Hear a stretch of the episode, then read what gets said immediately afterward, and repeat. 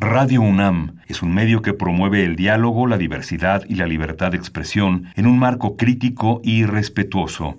Los comentarios expresados a lo largo de su programación reflejan la opinión de quien los emite, mas no de la radiodifusora. Opciones educativas. Orientación vocacional. Arte y cultura. Deporte y salud. Esto es Brújula en Mano. El primer programa de orientación educativa en la radio una producción de la Dirección General de Orientación de Atención Educativa y Radio UNAM. Comenzamos. Hola, ¿qué tal amigos? Muy buenos días. Sean bienvenidos a Brújula en Mano, el primer programa de orientación educativa en la radio. Hoy cerramos el año. El 2018 se nos termina.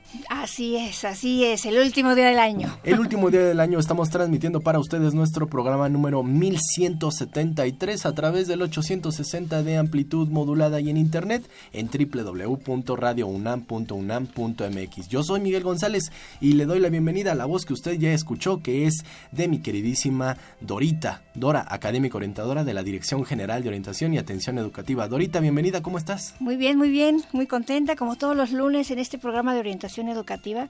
Y bueno, el, los el día de hoy tenemos temas maravillosos que seguramente les va a servir de mucho a nuestros alumnos, a nuestros maestros, incluso hasta a nuestros padres de familia. Claro que sí, pues nos viene el cierre de año y algunos ya estarán haciendo planes para el siguiente, por eso es que les traemos un poco información sobre la orientación vocacional y profesional en el posgrado para aquellos que como propósito de 2019 tengan, tengan pues pensado iniciar una maestría, un doctorado, una especialidad, pues no se aparten de su radio, de su computadora, de su celular, porque tendremos bastante información y también tendremos información de la Bolsa Universitaria de Trabajo. Así que no se despeguen de esta transmisión. Durante los minutos vamos a estar tocando este tema de el posgrado, Dora. Así es, así es. Y ya saben, amigos, pueden escribirnos al correo brújula en mano hotmail.com o en Facebook nos pueden encontrar por Brújula en Mano, en Twitter ya saben, arroba Brújula en Mano.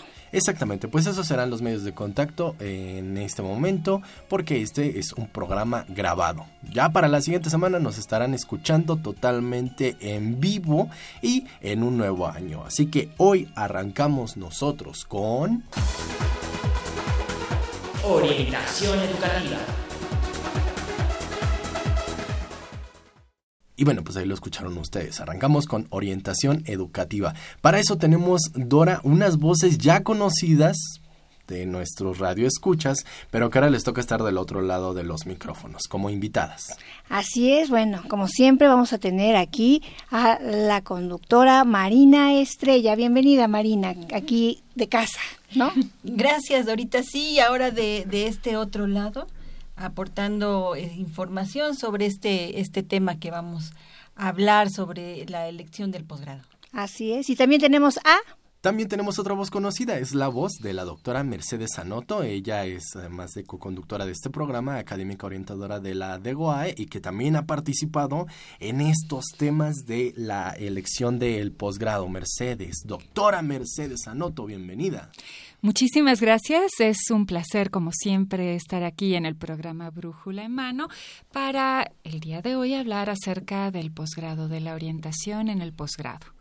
Puras voces conocidas, mi querido Miguel. Claro que sí, pues ya, ya nos conocen. Nosotros vamos a cerrar este año. Eh, vamos a estar en compañía de ustedes. Si quieren escribirnos a nuestro Facebook, si quieren hacernos alguna recomendación de tema, si tienen alguna pregunta con respecto a lo que van a hablar nuestras invitadas, pues lo pueden hacer a través del correo, del Facebook, del Twitter y por el momento sería, sería eso, Dorita. ¿Qué te parece si nos arrancamos con nuestras preguntas? ¿Qué es lo que tenemos que descubrir acerca del posgrado? Porque hay muchísimo que conocer. Así es, así es. Bueno, para todos nuestros amigos, querida doctora Sanoto, que no saben qué es eso del posgrado, empecemos a, decir, ¿qué es eso del posgrado? ¿Cómo, cómo, ¿En qué consisten los estudios a ese nivel de, de estudios? Sí, sí, Dorita, bien. El posgrado son los estudios que se llevan a cabo después de haber terminado, de haber concluido la licenciatura, después de haber obtenido el grado de licenciatura, entonces es lo que prosigue, ¿no? El, el posgrado, después del grado. Y bueno, tenemos distintos tipos de posgrados, que son las especializaciones, la maestría, el doctorado también, cada uno con objetivos diferentes. Así es. ¿Cuáles son esos objetivos? Sí, bien.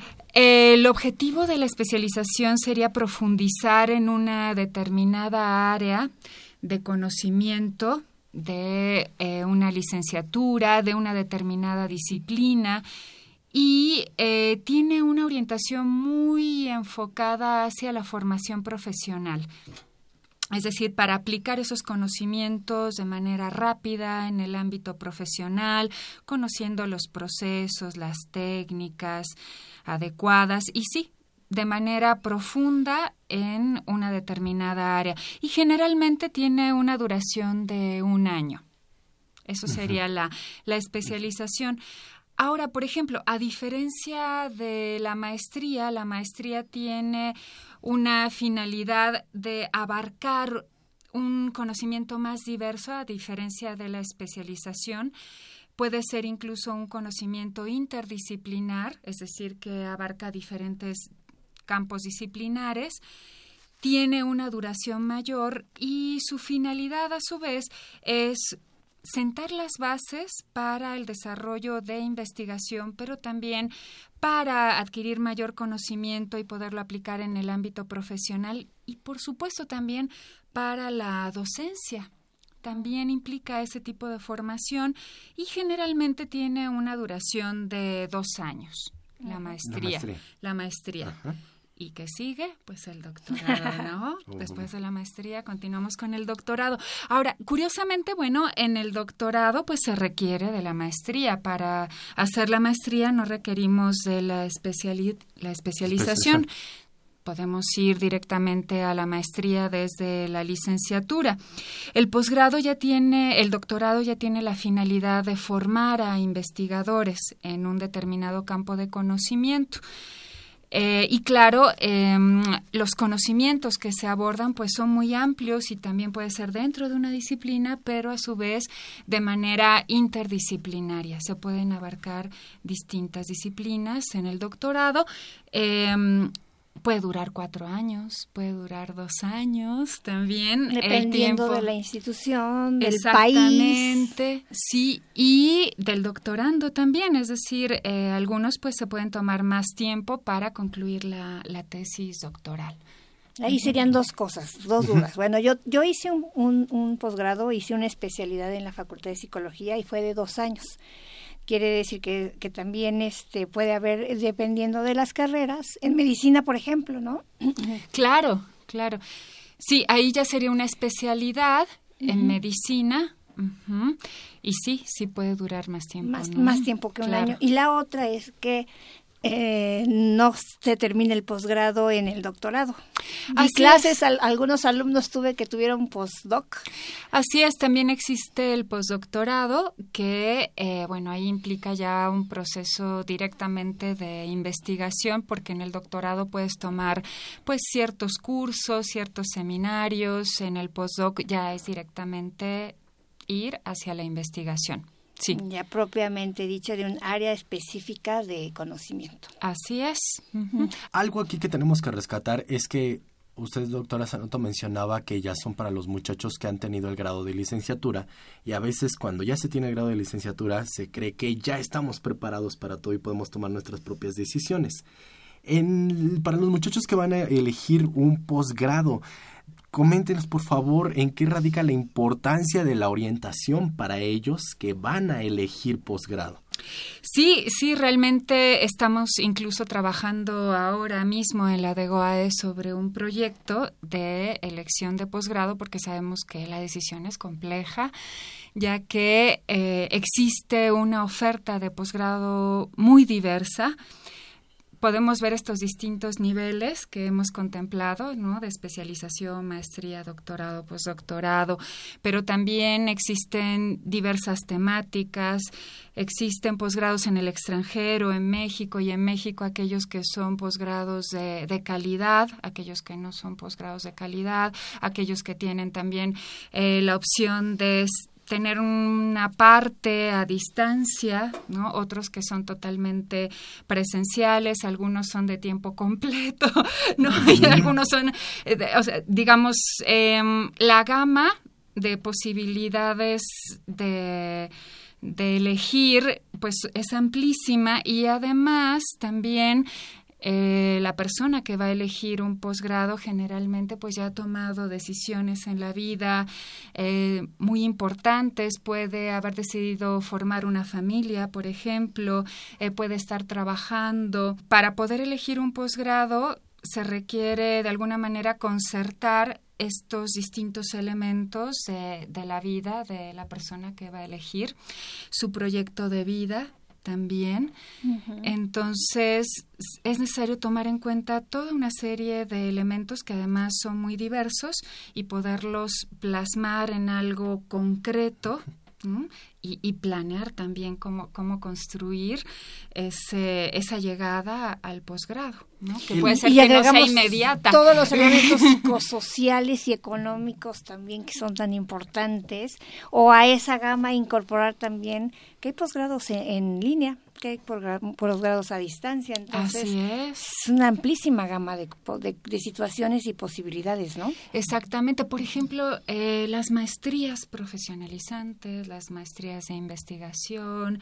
Entonces, es, digamos, una gama amplísima de, opciones para poder elegir. Y en ese sentido, eh, la orientación cumple una función muy importante para poder tomar conciencia de todos los elementos que están en juego, como estos que acabamos de mencionar, y poder situarlos de una manera integrada, de una manera coherente en un proceso de toma de decisión. ¿La orientación se queda solamente eh, hasta donde elige el muchacho un posgrado o todavía se le da un seguimiento durante la realización del posgrado? ¿Tiene importancia ya ahí la orientación? Sí, tiene importancia, pero bueno, estamos recién insertándonos en esa, en esa labor es algo importante, pero también estamos iniciando este proceso porque sí que es necesario. Por ejemplo, tenemos estudiantes que eh, llegan al posgrado con una beca, entonces, ¿cómo mantener esa beca? ¿Qué es lo que necesita? Algunos son más autónomos que otros, entonces aquellos que no son tan autónomos para poder avanzar en el, por ejemplo, en el desarrollo de una tesis, eh, que sabemos que en el desarrollo de una tesis pues no tenemos al director detrás de nosotros diciéndonos qué es lo que tenemos que llevar a cabo, sino que él menciona algunas líneas generales y entonces uno ya tiene que avanzar por su cuenta. Ser más autogestivos, ¿no? Sí, y en esta parte de autorregulación, ¿no? ahorita que tú tú también trabajas por eh, el contenido de estrategias de aprendizaje, pues es muy importante. Entonces, desde la orientación nosotros podemos brindar herramientas para que el estudiante fortalezca su autonomía, detecte cuáles son sus necesidades, que busque las, las, ayudas necesarias, que tenga presente que la perspectiva es distinta, la licenciatura, entonces que ahí tiene que avanzar también por su propia cuenta. Sí, Marina, tú, tú me imagino que has tenido que ver con todo tipo de estudiantes, pero en particular estos estudiantes que quieren estudiar un posgrado, ¿qué es lo que has observado como necesidades de orientación? Bueno, en, en primera, eh, eh, bueno, quisiera yo también eh, agregar a lo que ha comentado la doctora Sanoto respecto a la amplia información que se tiene para poder elegir un, posgrado. Nada más y nada menos en, la UNAM tenemos 150 opciones de especialización. En la maestría tenemos 56 planes de estudio y en el doctorado tenemos 36 eh, 36 opciones para que los chicos elijan un, un posgrado. No, o sea que de las 120, son 120 o ya son 121 porque estaba en ese carreras que tenemos en la UNAM. 123. Ah, 123, estoy atrasada. En esas 123 ya se no, 124. No, todas, no todas las carreras cuentan con posgrados con un posgrado a cualquiera de estos niveles? Sí, sí, sí, claro que sí hay, eh, digamos que también tenemos a nivel posgrado en la UNAM 32 institutos que alojan este tipo de estudios, eh, 15 centros de investigación 20 facultades, o sea, de las facultades que se tienen en la Universidad Nacional, 20 son las que ofrecen un posgrado y también las escuelas nacionales están ofreciendo posgrados y no solamente posgrados presenciales, sino como bien ustedes lo decían, también vienen los posgrados en línea. Mm, Entonces, eh, son, son, es un abanico enorme de, de, de, de posibilidades que tienen los muchachos y que a veces son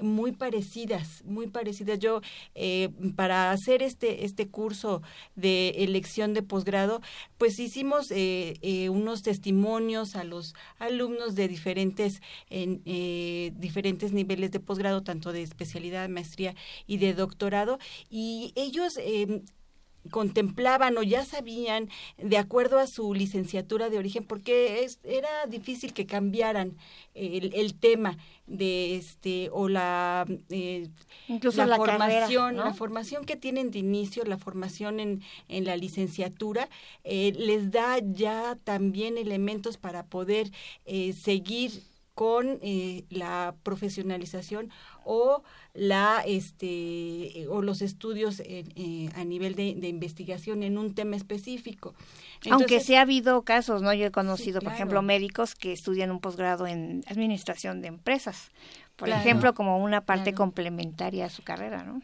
y pero admi- administración eh, di- este, dirigida a su a, a- a su carrera por ejemplo su- administración de este Un hospital. de hospitales, exactamente, exactamente. Entonces, sí, este, digamos que esa multidisciplinariedad que ahora vemos en las carreras y que antes no las teníamos, se está complementando con el posgrado, ¿no? Como esta parte que tú dices de, de los, este, los doctores o los médicos, perdón, que este, quieren, eh, digamos, tener más información sobre ciertas áreas de acuerdo a su labor profesion- profesionalizante.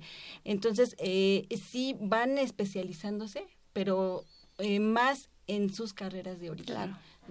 Entonces, bueno, eh, otra, otra parte que también, o, otras inquietudes que también nos fueron mencionando en estos testimonios es la necesidad de, de buscar asesores que pudieran eh, seguir, este, acompañarlos en sus estudios de posgrado, pero con los temas ya muy específicos que ellos quieren quieren este estudiar. Eh, nos decía una una chica de, de ciencias políticas bueno eh, a mí me costó trabajo eh, elegir a mis eh, asesores de, tesis y eso yo creo que es un punto muy importante para poder eh, hacer mis estudios de posgrado. Entonces, yo lo que les recomiendo a los chicos que van a iniciar sus estudios de, de maestría o de doctorado es que también busquen eh, estas líneas, eh, asesores que estén especializados en las líneas de interés para que bueno puedan seguir con sus proyectos. En el caso de que elijan un posgrado de eh, investigación esas son digamos que eh, las cosas que han mencionado en estos testimonios. Ahora, eh, también por lo que por lo que conocemos, por ejemplo, de los estudiantes que se van al extranjero a, pues llevar a cabo un posgrado, este me parece que, que la orientación en un futuro podría tener un campo muy importante eh, de intervención porque ellos están viviendo un proceso adaptativo bastante complejo. ¿no? A veces se van a culturas pues muy distintas a la nuestra, como por ejemplo las asiáticas. Se van a Corea del Sur, a Japón, y entonces ahí también es importante, sería importante que pudiéramos favorecer este proceso de, de adaptación a una cultura distinta. Hay algunos que hasta tienen problemas con el clima. Ajá. Sí. Sí, La- hasta eso, las comidas, eh, no, la, la dinámica de la institución. Entonces, bueno, pues desde ahí también la, la orientación podría favorecer estos procesos adaptativos aun cuando sea eh, que les brinde la posibilidad de expresarse, ¿no? Con, con estas inquietudes que ellos pueden tener como parte de eh, haber llegado a una cultura diferente. es totalmente diferente el tipo de orientación que se da a un muchacho que está eligiendo un posgrado a uno que va a elegir una carrera entonces o que va a elegir un- una opción de bachillerato. Totalmente, totalmente. En principio porque ellos están transitando por etapas del desarrollo muy diferentes. Incluso nosotros en orientación tenemos que considerar que en estas etapas están llevando a cabo procesos biopsicosociales distintos. Entonces es necesario tener esa mirada integral del estudiante para poder observar que se enfrenta a problemáticas diferentes, aun cuando sean, por ejemplo, de toma de decisión, la decisión de un estudiante de, de, bachillerato para elección de carrera, pues implica elementos muy diferentes que, por ejemplo, para un estudiante de licenciatura que va a elegir un posgrado. Él ya tiene otras condiciones de vida, tiene también distintas experiencias. Él ya eligió una carrera, ya culminó esa carrera, entonces requiere herramientas diferentes por pues esta etapa de desarrollo y estos procesos sociales, culturales que está enfrentando. cognitiva y emocionalmente están en diferentes niveles, ¿no? Exactamente, incluso cognitivo, porque en la adolescencia, en el bachillerato, está también desarrollando sus procesos de abstracción, ¿no?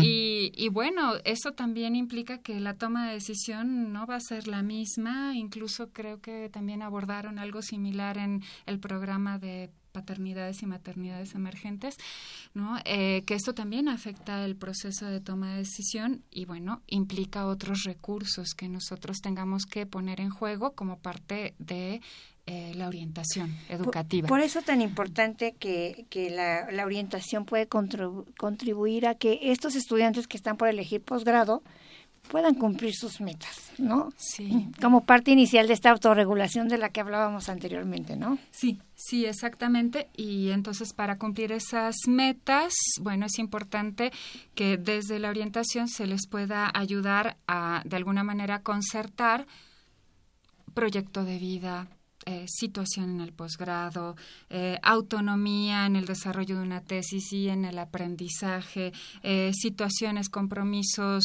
familiares, incluso hasta podrían entrar en juego cuestiones de salud, por ejemplo, también.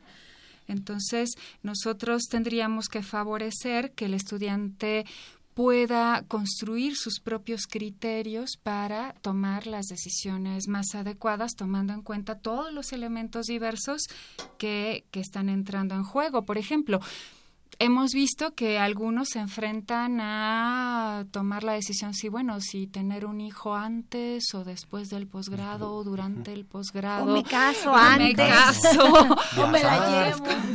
O me la llevo a, Europa donde voy a hacerlo. Claro claro sí o quiero hacer un posgrado en el extranjero pero pero también este tengo una pareja y entonces qué hacemos qué decidimos y bueno, pues todo ello, la orientación puede dar elementos para construir esos criterios y poder tomar las decisiones más adecuadas. A ver, al, al inicio del programa y, un poquito en el desarrollo de la entrevista, ustedes mencionaron la creación de un curso, de un, una herramienta a distancia que se desarrolla aquí en la, en la Dirección General de Orientación y Atención Educativa. Esto es como una un poco una tarea que se puede hacer, un proyecto que se puede hacer. ¿Qué estrategias se pueden echar a andar para, desde la orientación educativa, apoyar a los jóvenes en la elección de posgrado? La de GUAE, ¿qué es lo que está haciendo también para apoyar a los jóvenes en la elección de posgrado? ¿Qué nos pudieran comentar? Bueno, ese sí estamos ahorita eh, realizando este este curso para todos aquellos que estén interesados en ser apoyados, como bien lo decía la doctora Sanoto, en este proceso de elección no solamente de vida profesional, sino también bueno de proyecto de vida incluso, ¿no? Entonces, bueno, pues eh, estamos eh, invitándolos pues para que tomen este curso a partir de finales del mes de, de marzo va a estar abierto este, este curso para aquellos que estén interesados. ¿Cómo se llama el curso? Se llama elección de posgrado, precisamente. Y bueno, queremos que estén al pendiente en nuestra página de la Dirección General de Orientación y Atención Educativa. ¿La puede comentar cuál es? Que es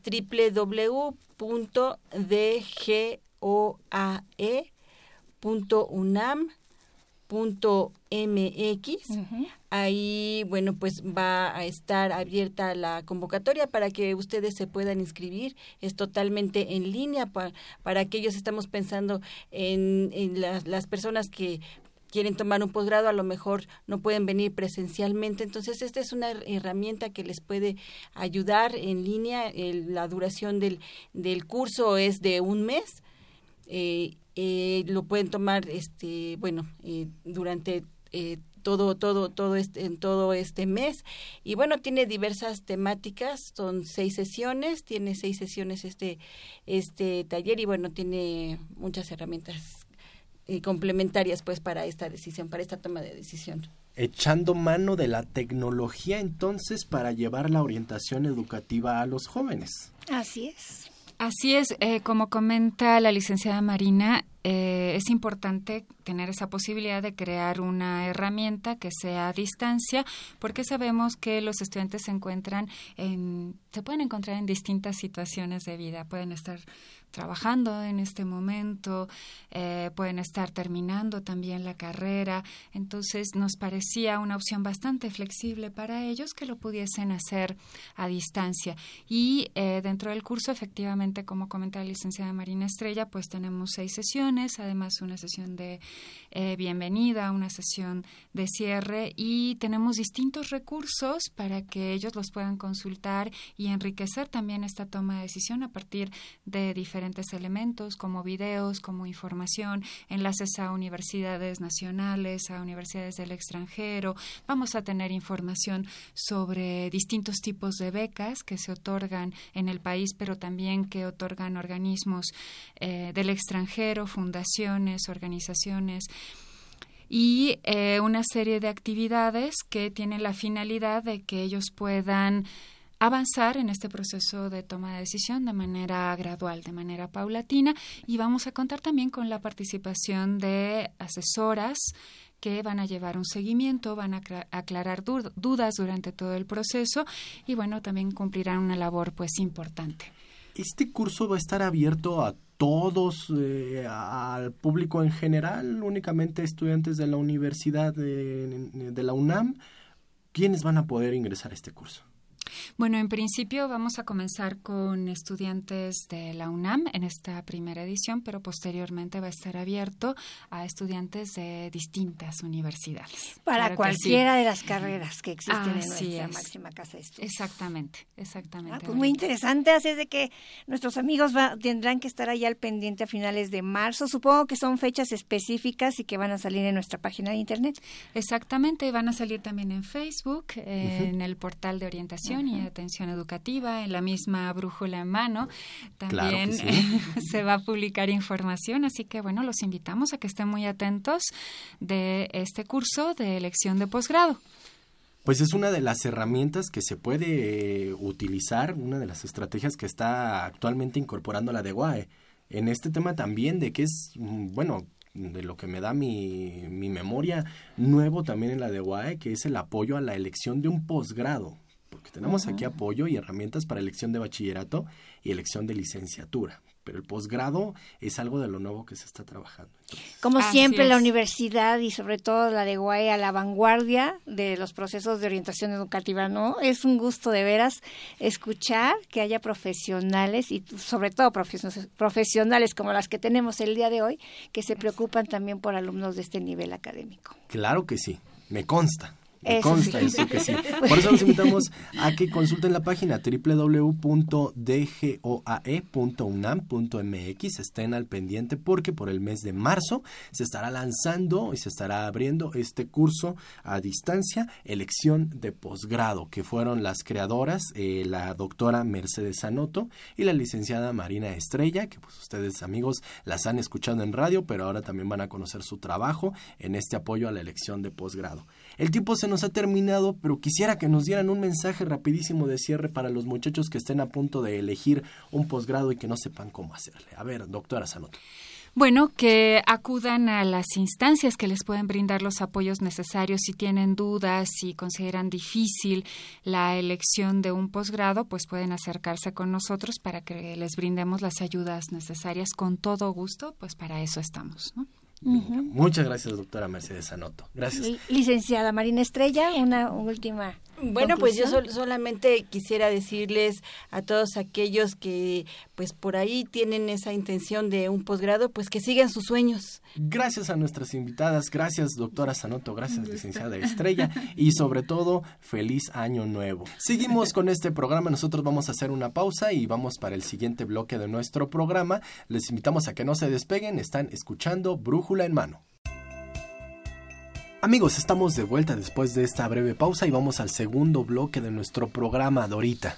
Así es, así es, un programa muy interesante y muy importante que seguramente será de su interés, pero ya saben amigos, si quieren comunicarse con nosotros, pueden comunicarse al correo electrónico brújula arroba hotmail.com y en Twitter y en Facebook, ¿dónde Miguel? Claro que sí, en Twitter nos encuentran como arroba brújula en mano, en Facebook también nos encuentran como brújula en mano para que nos hagan llegar todos sus comentarios, todas sus dudas, todas sus preguntas con respecto al tema anterior, que fue la elección, de, bueno, la orientación educativa en la elección del posgrado y también en este segundo tema que tenemos para nuestros amigos ahorita. Así es, es para cerrar bien este 31 de diciembre, pues tenemos un tema muy interesante. ¿Quiénes son nuestros invitados, Miguel? Claro que sí. Mira, queremos darle la bienvenida al maestro Eduardo Ursúa Fernández. Él es director de incubadoras y parques tecnológicos. Y de la misma manera también le queremos dar la bienvenida a la licenciada Laura Patricia Montoya Jiménez. Ella es directora de planeación y vinculación de nuestra máxima casa de estudios, en específico de la Dirección General de Orientación y Atención Educativa. Exactamente, porque con ellos vamos a hablar del sistema Innova UNAM, por si uno de los objetivos del próximo año es el empleo la búsqueda de empleo y todo lo relacionado con ello, ¿no? Claro que sí. Y bien amigos, pues ahí lo escucharon ustedes. Hoy vamos a hablar en este bloque del programa del sistema Innova UNAM. Para esto cuento con la presencia y las voces del maestro Eduardo Ursúa Fernández. Él es director de incubadoras y parques tecnológicos. Maestro, ¿qué tal? Muy buenos días. Bienvenido. Gracias por estar con nosotros. Muy buenos días. Eh, muchas gracias por la invitación y por el espacio pues gracias por, gracias por estar aquí con nosotros y también cuento con la voz y la presencia de la licenciada Laura Patricia Montoya Jiménez. Ella es directora de planeación de la Dirección General de Orientación y Atención Educativa. Licenciada Montoya, gracias por estar con nosotros. Gracias a ustedes, es un placer estar aquí en este último día del año último día del año exactamente y bueno, si uno de sus planes y propósitos para el 2019 es arrancando con la búsqueda de empleo o ya dar este paso entre lo que es el mundo académico y el mundo profesional, pues quédense al pendiente porque vamos a obtener mucha información con respecto a la inserción al mercado laboral. Y bueno, licenciada Montoya, quisiera arrancar eh, un poco que nos diera a conocer a los amigos radioescuchas acerca de las diversas modalidades de inserción. Así es, mira, pues a través de la Bolsa Universitaria de Trabajo de la Dirección General de Orientación y Atención Educativa ofrecemos diversas modalidades de inserción que pueden desarrollarse desde que los estudiantes están, valga la redundancia, estudiando en las aulas. Pueden ser a través de prácticas profesionales, programas de becarios o lo que le llaman trainees o desarrollo acelerado. Esto es cuando ellos quieren empezar a conocer el mercado laboral de su profesión y quieren trabajar obviamente como empleados. No todos nuestros universitarios quieren ser empleados. Por eso es que nosotros tenemos ahora la presencia de InnovaUNAM, porque queremos que también conozcan estas otras alternativas. Pero para quienes estén interesados, todo el estudiantado que, que esté interesado o las y los egresados de nuestra universidad pueden acudir a la Bolsa Universitaria de Trabajo. Esta, eh, esta es eh, la Bolsa Universitaria de Trabajo. Bueno, ya a lo largo de las emisiones aquí en el programa creo que conocemos esto. Y ahora lo que ustedes nos quieren hablar es este sistema Innova UNAM. Es algo de lo nuevo que se está implementando. Es para los muchachos que no quieren ser empleados, los muchachos que quieren ser sus propios jefes, que quieren emprender algo. Así es, mira, nosotros recibimos una gran cantidad de estudiantes y ellos nos comentan, yo no quiero ser empleado, yo quiero poner mi propio negocio, quiero emprender mi propia empresa y nosotros establecemos como Bolsa Universitaria de Trabajo una serie de estrategias, alianzas con otras instancias UNAM que verdaderamente desarrollan estos modelos. Una de ellas es la coordinación de innovación y desarrollo a través del sistema de incubadoras Innova UNAM. Eh, ¿Cómo nosotros hacemos copartícipes de estos esfuerzos que Eduardo les va a platicar? Mira, por ejemplo, en la Feria del Empleo tenemos un área de emprendimiento donde nos acompañan siempre y también vamos a tener pronto en nuestra página web de la Bolsa Universitaria de Trabajo una liga que se va a llamar el portal del emprendedor para hacer accesible a todos los universitarios los servicios que ahora les va a comentar Eduardo. Lo que nosotros queremos es que ninguno deje de conocer la información y que ninguno deje de acercarse a esta coordinación para que le esté también apoyo. Pues a ver, atención muchachos, todos aquellos que quisieran eh, lanzar su propia empresa, que tienen este sueño de ser sus propios jefes, de tal vez unirse con algunos otros de sus compañeros y lanzar algo, pues existe el sistema Innova UNAM. Para esto quisiera ver, maestro Ursúa, si nos pudiera comentar qué es este sistema Innova UNAM. El sistema Innova UNAM son o está formado por 11 incubadoras distribuidas a lo largo de varias entidades y dependencias de la universidad, como puede ser la Facultad de Ingeniería, la Facultad de Arquitectura, etc. Cada una de ellas tiene esta unidad en donde se incuban proyectos que están de alguna manera catalogados en cuatro grandes ramas. ¿Cuáles son estos? Pues los proyectos de base tecnológica, que son aquellos que tienen un alto componente de innovación entendido como una patente o un modelo de utilidad o inclusive que tienen derechos de autor sobre algún desarrollo que hayan realizado, como un software, por ejemplo. Estos son los proyectos que se incuban en este tipo de áreas.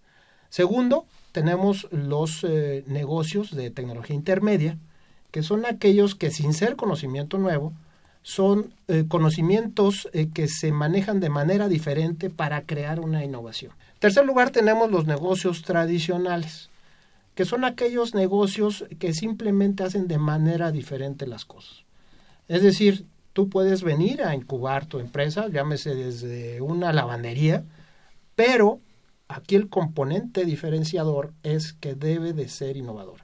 O sea, no hacerlo de la misma manera. Simplemente hacer las cosas diferente, de una manera más eficiente, más barata, o simplemente hacer las cosas de tal manera que resuelvan algún problema que ya se está resolviendo, pero que se resuelve de manera más eficiente. El, el, calificativo de tradicional no tiene que encasillarlos entonces en lo cotidiano. Es correcto. Es correcto. Nosotros, como una, un enfoque general en nuestro sistema, no recibimos a cualquier eh, negocio como tal. Lo que sí recibimos son innovaciones. O sea, puede ser cualquier tipo de, de, tema que tú quieras desarrollar, siempre y cuando, y repito, y no me cansaré de repetirlo, tenga un alto grado de innovación. Ahora, para esto, ¿qué entendemos nosotros por innovación? La innovación es o son todas aquellas características, procedimientos, procesos que hacen de manera diferente una actividad o que resuelven un problema y que sobre todo, sobre todo, eso es lo que tenemos nosotros, alguien está dispuesto a pagar algo por eso. Es decir, la innovación que se realiza en una universidad como investigación eh, básica o aplicada que no llega al mercado, esa no es innovación. ¿eh? Nosotros entendemos a la innovación que tiene que llegar al mercado, que resuelva algún problema y que alguien esté interesado en pagar algo por ello. La cuarta es eh, eh, una nueva incubadora que de hecho abrimos el, año pasado, que es la incubadora de proyectos de innovación social. Como ustedes saben, todos los eh, proyectos tienen un alto componente siempre de atención a la comunidad, pero en específico estos de esta incubadora están directamente relacionados con atender a grupos vulnerables, a grupos en desventaja, a grupos con necesidades específicas. Pero deben de ser proyectos que sean rentables. O sea, no estamos hablando de proyectos de beneficencia, no. Estamos hablando de proyectos, por ejemplo, en donde se les enseñe procesos productivos a una comunidad, o que se atienda ciertos grupos que tienen una necesidad básica con un proyecto sustentable. Es decir, estamos hablando en términos financieros económicos. No estamos para recibir donativos, no, no es nuestro enfoque.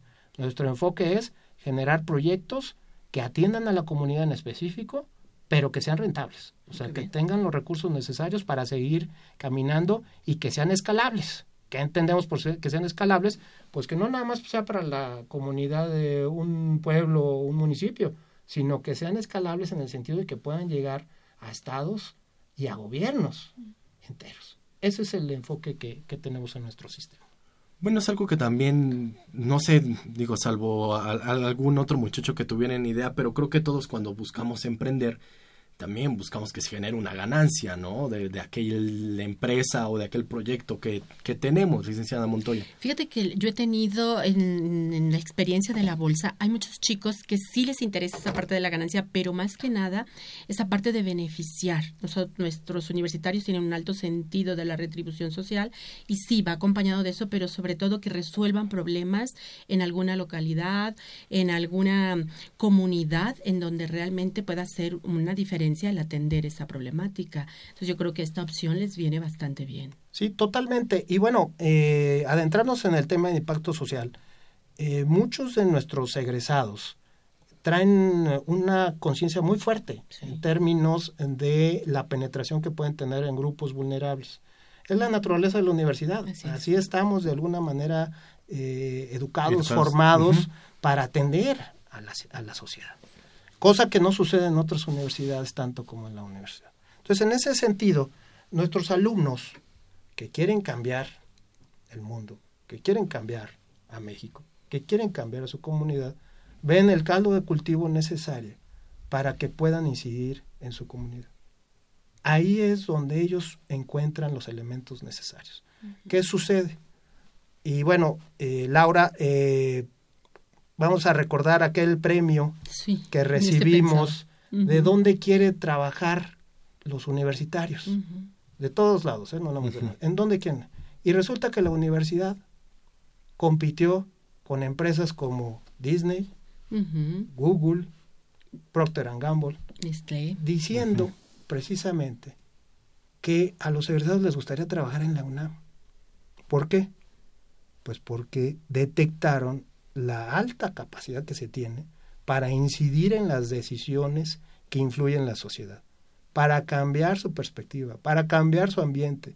Y no me refiero nada más al ambiente en términos científicos, sino sociales también. Así es. Y que de hecho, sea de paso, fue la primera vez que una universidad salió considerada por los jóvenes universitarios y qué prestigio y qué gusto que haya sido la UNAM, justamente aludiendo a todo el impacto que desarrollan en las áreas de investigación, de desarrollo, y eso de verdad que es un orgullo. Creo que también el sentido de retribución, la universidad tanto nos da que el deseo de regresarle algo, claro. de alguna forma se ve que regresarle a la universidad, pero es también a la misma sociedad. Así es. Cuando estamos ya, aquí trabajando dentro de la universidad, nos damos cuenta que el impacto no nada más es para el campus o para la institución, sino para toda la sociedad aquí ahora también algo que se está desarrollando, pues es el apoyar a los jóvenes cuando terminan su vida académica, para que puedan entonces dar este paso. Yo les digo, es el acompañamiento que la universidad tiene desde antes de entrar, durante y ya una vez que termina. Después. Después. Después. Algo que estoy enterado es que existen ah, en el sistema de Innova UNAM los laboratorios de innovación. ¿Qué es esto de laboratorios de innovación? Hay este, microscopios o hay, de repente tenemos en la cabeza que los laboratorios llevan mesas de disección y estas cosas pero no son otra cosa más que un espacio grande con mesas configurables de diversas maneras, sillas, computadoras y mucho café. Mucho café que nos permita que afloren las ideas. En este sentido, los laboratorios de innovación son los espacios de primer contacto de las incubadoras. Mm. ¿A qué me refiero? Tú como estudiante universitario, egresado, o inclusive siendo académico de la universidad, puedes llegar a estos laboratorios de innovación con una idea, buena o mala. En el laboratorio no hay ideas buenas o malas, hay ideas factibles o no factibles, ¿no? Entonces, en esos términos se presentan las ideas, se trabajan a través de diversas técnicas para llegar a lo que hemos llamado el modelo de negocios. Modelo de negocio no es otra cosa más que definir quién pudiera ser tu cliente, quiénes son tus proveedores, de dónde vas a sacar recursos para llevarlo a cabo, etcétera. Una vez que tú ya tienes tu modelo de negocios, lo que hacemos en los laboratorios es validarlo. ¿Cómo lo validamos? Hacen los muchachos o los eh, participantes 15 entrevistas con personas que pudieran ser sus posibles clientes. Antes de que inclusive tengan el producto, ¿eh? Ojo, todavía ni siquiera tienen un producto, tienen una idea. Ya hicieron su modelo de negocios y ahora los mandamos a que hagan la validación de ese modelo de negocios y que le vayan a preguntar a la gente al mercado qué es lo que necesita, cuáles son sus problemas, qué le duele. Y en función de eso, hacer algo que se llama descubrimiento del cliente, en donde nos van a decir, oye, me interesa tu idea, me va a resolver un problema, entonces sí es probable que tenga éxito en el mercado. Entonces, una vez que realizamos esa validación, empieza propiamente lo que es el modelo de incubación como tal, en el momento en que ese proyecto se presenta al comité de admisión de proyectos del sistema. En donde se presenta ese modelo de negocios, el incubando tiene que lanzar su pitch, que en términos de emprendimiento, pues no es otra cosa más que presentar su idea y convencer a, a 15 bárbaros que están ahí sentados, dispuestos a destruir tu idea. Entonces, si logran ser, o más bien si logran sobrevivir eso, pasan ya a formar parte del sistema de incubación de empresas Innova UNAM, en el cual van a recibir asesoría, van a recibir capacitación, consultoría de expertos en las diversas materias que conllevan hacer un plan de negocios. Nosotros, a través de donativos y de aportaciones de terceros, financiamos estas actividades. O sea que los muchachos no tienen que pagar. No tienen que pagar salvo la parte proporcional que corresponde a ellos.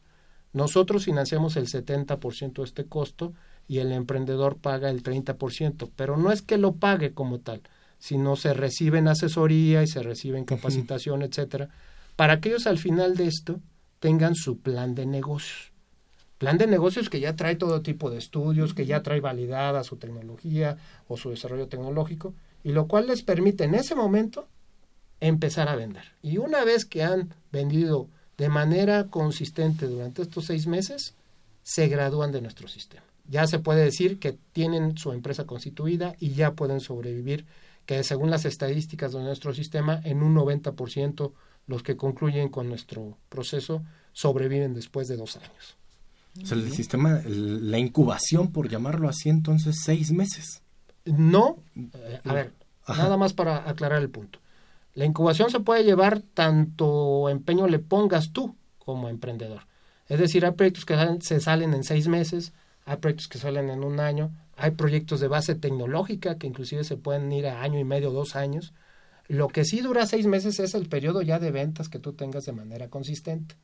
Si tú durante seis meses ya vendiste, entonces ya estás listo para salir a la calle y enfrentarte al mercado ya de manera consistente y fuerte. Pero ahí no termina el proceso. Ajá, por favor. Después de esto, después de esto, sigue lo que le hemos llamado, a lo mejor mal llamado networking. ¿Qué es el networking para nosotros? Es el proceso mediante el cual nosotros hacemos una familia, porque así lo hemos manejado, una familia con todos nuestros emprendedores. Emprendedores que ya han salido, que son muy exitosos, que tienen ventas por millones de pesos, los que acaban de salir y los candidatos a incorporarse. Hacemos una gran familia de tal manera que se ayudan entre sí. Por ejemplo, habrá un proveedor de servicios médicos, o habrá un proveedor de papelería de cierta manera, habrá algún proveedor de diseño gráfico, algo, y se ayudan entre sí y nosotros los estamos reuniendo periódicamente para que ellos hagan un grupo más fuerte todos los días acompañado siempre de, de ustedes. De nosotros. no, es, una cosa de que, a ver, ahí júntense. No, no, no, vayan y... Ya ustedes ya son grandes, ya son emprendedores y júntense. Precisamente en el mes de noviembre tuvimos una sesión de networking, en donde fueron más de 160 empresas de todo nuestro sistema. Y convivieron, recibieron información, sobre todo también para conseguir recursos, financiamiento.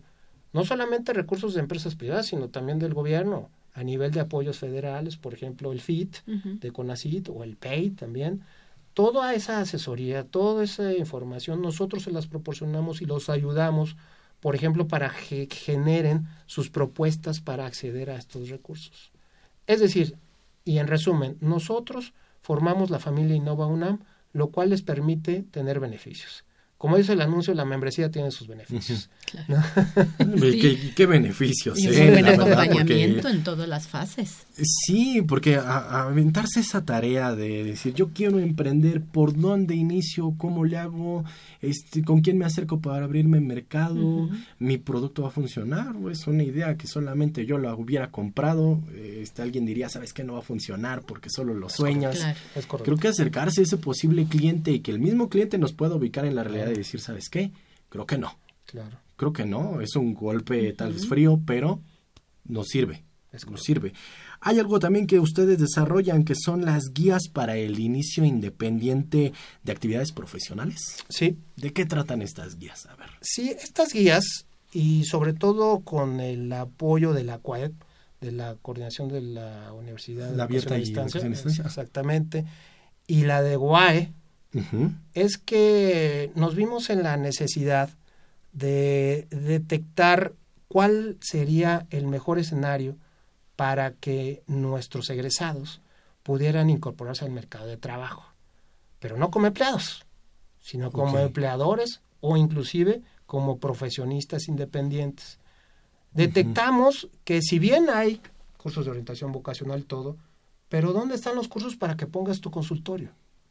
¿Dónde están los cursos para que puedas abrir un despacho en materia de ingeniería? ¿Dónde están los cursos? Ah, caray, pues detectamos que hacía falta ese producto y hace más de cuatro años, alrededor de cuatro o cinco años, lo que hicimos fue desarrollar esta plataforma en línea, que son las guías para el inicio independiente de actividades profesionales, que están en la página de la CUAED y en la página de innovación.unam.mx, lo cual les permite a los alumnos saber qué tienen que hacer para iniciar estas actividades, sobre todo en el campo de la odontología y de la medicina, cuyos eh, consultorios necesitan tener certificaciones especiales, registros especiales, etcétera, características especiales. Ahí en esas guías se dice todo lo que se necesita para instalar estas, estas, estos tipos de negocios. Ahora, ¿cómo están divididas? Están divididas muy sencillo. Primero hay una guía genérica en la cual trae temas de todo tipo, inclusive fiscales o de registro ante diversas cámaras, etcétera, y otras cuatro específicas. Estas cuatro específicas ya están directamente eh, relacionadas con el área de interés. Por ejemplo, hay una para odontólogos, una para médicos, otra para ingenieros, o sea, de ciencias exactas, y otra para despachos de tipo social, como contadores, abogados, etc. Entonces, en ese sentido, hacemos la pinza con la de Guay para que nuestros egresados puedan tener un desarrollo profesional de acuerdo a sus capacidades y no anden en otras cosas dedicándose para los cuales no están capacitados. su formación no fue para están, Claro, efectivamente, ese es, ese es el enfoque de nuestro. Y fíjate, este Miguel, Eduardo, que esto es tan importante que nosotros cuando eh, los profesores nos piden ir a, dar eh, una capacitación sobre competencias, las competencias personales de los universitarios, nos damos cuenta que, por ejemplo, en veterinaria es muy recurrente esta parte que ayúdenos porque nosotros queremos ver cómo le debemos de cobrar, por ejemplo, al cliente, es decir, al paciente que trae este el dueño de la mascota, etcétera. Luego no sabemos cómo hacerle, cómo cotizar los los precios, cómo si queremos ya empezar nosotros a dar atención en una pequeña clínica, en un cuartito allá acondicionado, etcétera, no saben de todos estos elementos, cómo le tienen que hacer y ya esa inquietud viene desde que están estudiando. Entonces el contar y el saber que tienen este recurso ya en línea, pues les puede abrir el camino desde que están propiamente en su formación. Este servicio es totalmente gratuito también. totalmente gratuito y está abierto al público en general, ¿eh? no nada más a los universitarios. Todo mundo puede acceder a estas guías. Lo que sí está limitado para nuestra comunidad son los procesos de incubación y de emprendimiento. Eso sí, ¿qué entendemos por comunidad universitaria? Estudiantes, académicos, egresados y gente que de alguna manera tiene la capacidad de emprender, pero que pasó en algún momento por algún curso escolarizado de la universidad. Si egresé, hace, si egresé hace 10 años. No hay problema, puedes entrar. Eres parte de la comunidad universitaria. Ya la hice, voy para allá, ¿eh? voy, voy para allá. Actualmente, bueno, recientemente se realizó la graduación del sistema Innova UNAM. Así es. en el mes de noviembre eh, pasado tuvimos la graduación de nuestro sistema. Eh, se graduaron 25 empresas, nuevas empresas que ya están vendiendo y ya están generando empleo y ya están vendiendo varios millones de pesos. Eh, se hizo la entrega del diploma de, graduación y con eso ya se incorporaron pues a nuestro grupo de, egresados para hacer el networking necesario. Es lo que comentaba hace un rato. El networking eh, no solamente sirve para intercambiar experiencias, sino para intercambiar servicios y recibir apoyos de, de algunos egresados que ya venden muchos millones eh, de pesos. Pero el enfoque al final del día no es hacerse millonario. ¿eh? El enfoque al final del día es llevar las soluciones de la universidad o propias a la sociedad. Y si por eso te van a pagar, fantástico. Sí, claro. sí la verdad que es eh, insertarse en algo que también les gusta. Así Los muchachos buscan eso, ¿no? Realizar algo que les guste y si encima de todo les van a pagar. Así es. Pues quién no se formaría. y además que se sienten útiles, que contribuyen al desarrollo del país, eso es fundamental. Así es, así es. Es un crecimiento, la verdad, de estas redes, una empresa jalará a otra, tal vez, y entonces tendrán crecimiento. El tiempo se me termina, el programa casi se me termina, el año ya, ya está diciendo adiós. No, pues feliz año nuevo, casi casi. se está acabando, pero quisiera que me comentaran un último mensaje que quisieran darle a los, a los muchachos, si también quisieran pues comentarle, eh, maestro Ursúa, eh, en su experiencia también que usted ha tenido con todos estos jóvenes o los participantes también, no, no, no serán tan jóvenes, ¿Qué es lo que tienen que tomar en cuenta? ¿Cuáles son los factores principales que tendrían que tomar en cuenta para tener éxito cuando son emprendedores? Así es. Eh, son tres grandes factores los que hay que considerar. Primero, la idea. La idea o el desarrollo tecnológico o la investigación que hayan realizado en su proceso de formación profesional. Eso es fundamental. Pero una idea que agregue valor. Una idea que tenga, de alguna manera, un componente innovador eso es lo principal. Segundo, que tengan los recursos necesarios para llevarlo a cabo. Y no me refiero a dinero, me refiero a personas sobre todo, que tengan un equipo, que tengan la capacidad de trabajar en equipo. Ese es un gran problema que tienen todos los egresados universitarios. No sabemos trabajar en equipo, parece mentira. Entonces, en la medida en que los grupos puedan hacerlo, es cuando tienen un éxito enorme. ¿eh? Se vuelven empresas realmente fantásticas con ingresos superiores a los miles de millones de pesos. Eh, entonces, y el tercer punto, en este sentido, son los mentores. Hay que juntarse con gente que sepa, con gente que ya haya sangrado, que tenga cicatrices, que haya sufrido en el campo. Esos hay que aprovechar y experimentar en cabeza ajena. Ya sé que no lo hacemos, pero de algo nos va a servir el compartir sus experiencias aprovechar y de aprovechar todos los temas que se deben y los que no se deben hacer. Pero bueno, ya para concluir esto, nada más quisiera invitarlos a que si tuvieran alguna duda, claro, eh, nos pudieran localizar en la página web innovación.unam.mx, también estamos en Facebook y en Twitter, y bueno, invitarlos a que emprendan. Es una aventura, pero no solamente una aventura, es un proyecto de vida en el cual deben de enfrentar todo lo que tengan con eso, con emprendimiento. No se trata de generar un negocio, se trata de generar soluciones y cambiar. Innovación. Así es. Innovación. Maestro Ursúa, muchas gracias por esta información. No, de nada. Muchas gracias. Licenciada Montoya. Pues yo mira, con todas estas recomendaciones que nos está diciendo Eduardo, que se acerquen también a la Bolsa Universitaria de Trabajo en nuestro modelo basado en competencias, tenemos justamente más de 21 competencias que pueden estar orientadas a un proceso de búsqueda de empleo, pero también a desarrollar esas competencias que está mencionando Eduardo. Yo identifiqué que para ser un emprendedor tienen que ser creativos e innovadores, como ya él mismo y muy claramente lo dijo, trabajar en equipo, también debe de tener, me imagino, tolerancia a la frustración, porque no a la primera queda todo, comunicación para poder saber expresar y vender su idea de negocio a los demás, adaptabilidad, porque me supongo que es, un medio muy cambiante, y mucha energía, que es otra de las competencias que también nosotros manejamos. Se pueden acercar con nosotros y podemos asesorarles para desarrollar estas cinco competencias que yo ahorita sí brevemente capté y que seguramente son más. Que es lo básico, ¿no? Que deberían adquirir esas competencias. Yo quiero agradecer a mis invitados del día de hoy. Bueno, nuevamente el maestro Eduardo Ursúa Fernández, director de incubadoras y parques tecnológicos. Gracias por haber estado con nosotros. Muchas gracias por la invitación. Feliz año. Feliz año a todos y también licenciada Laura Patricia Montoya Jiménez, directora de planeación de la DEGUAE. Gracias por haber estado con nosotros. Gracias a ustedes, es un placer y feliz año para todos los radioescuchas. Pues amigos, ahí está la información, el tiempo se nos termina, el programa, el último programa de este 2018 se nos termina, el año se termina Dorita, pero nosotros pues tenemos una cita el próximo lunes con nuestros amigos radioescuchas. Así es, cerrando con todo e iniciando con todo. Y bueno, para el próximo programa tendremos el tema de las carreras de la Escuela Nacional de Antropología e Historia, la ENA. Así es de que, muy interesante, ¿no, Miguel? Claro que sí, tenemos que arrancar el año ya totalmente en vivo. El próximo 7 de enero estaremos escuchándonos ya en vivo a través del 860 de amplitud modulada y en internet en www.radiounam.unam.mx.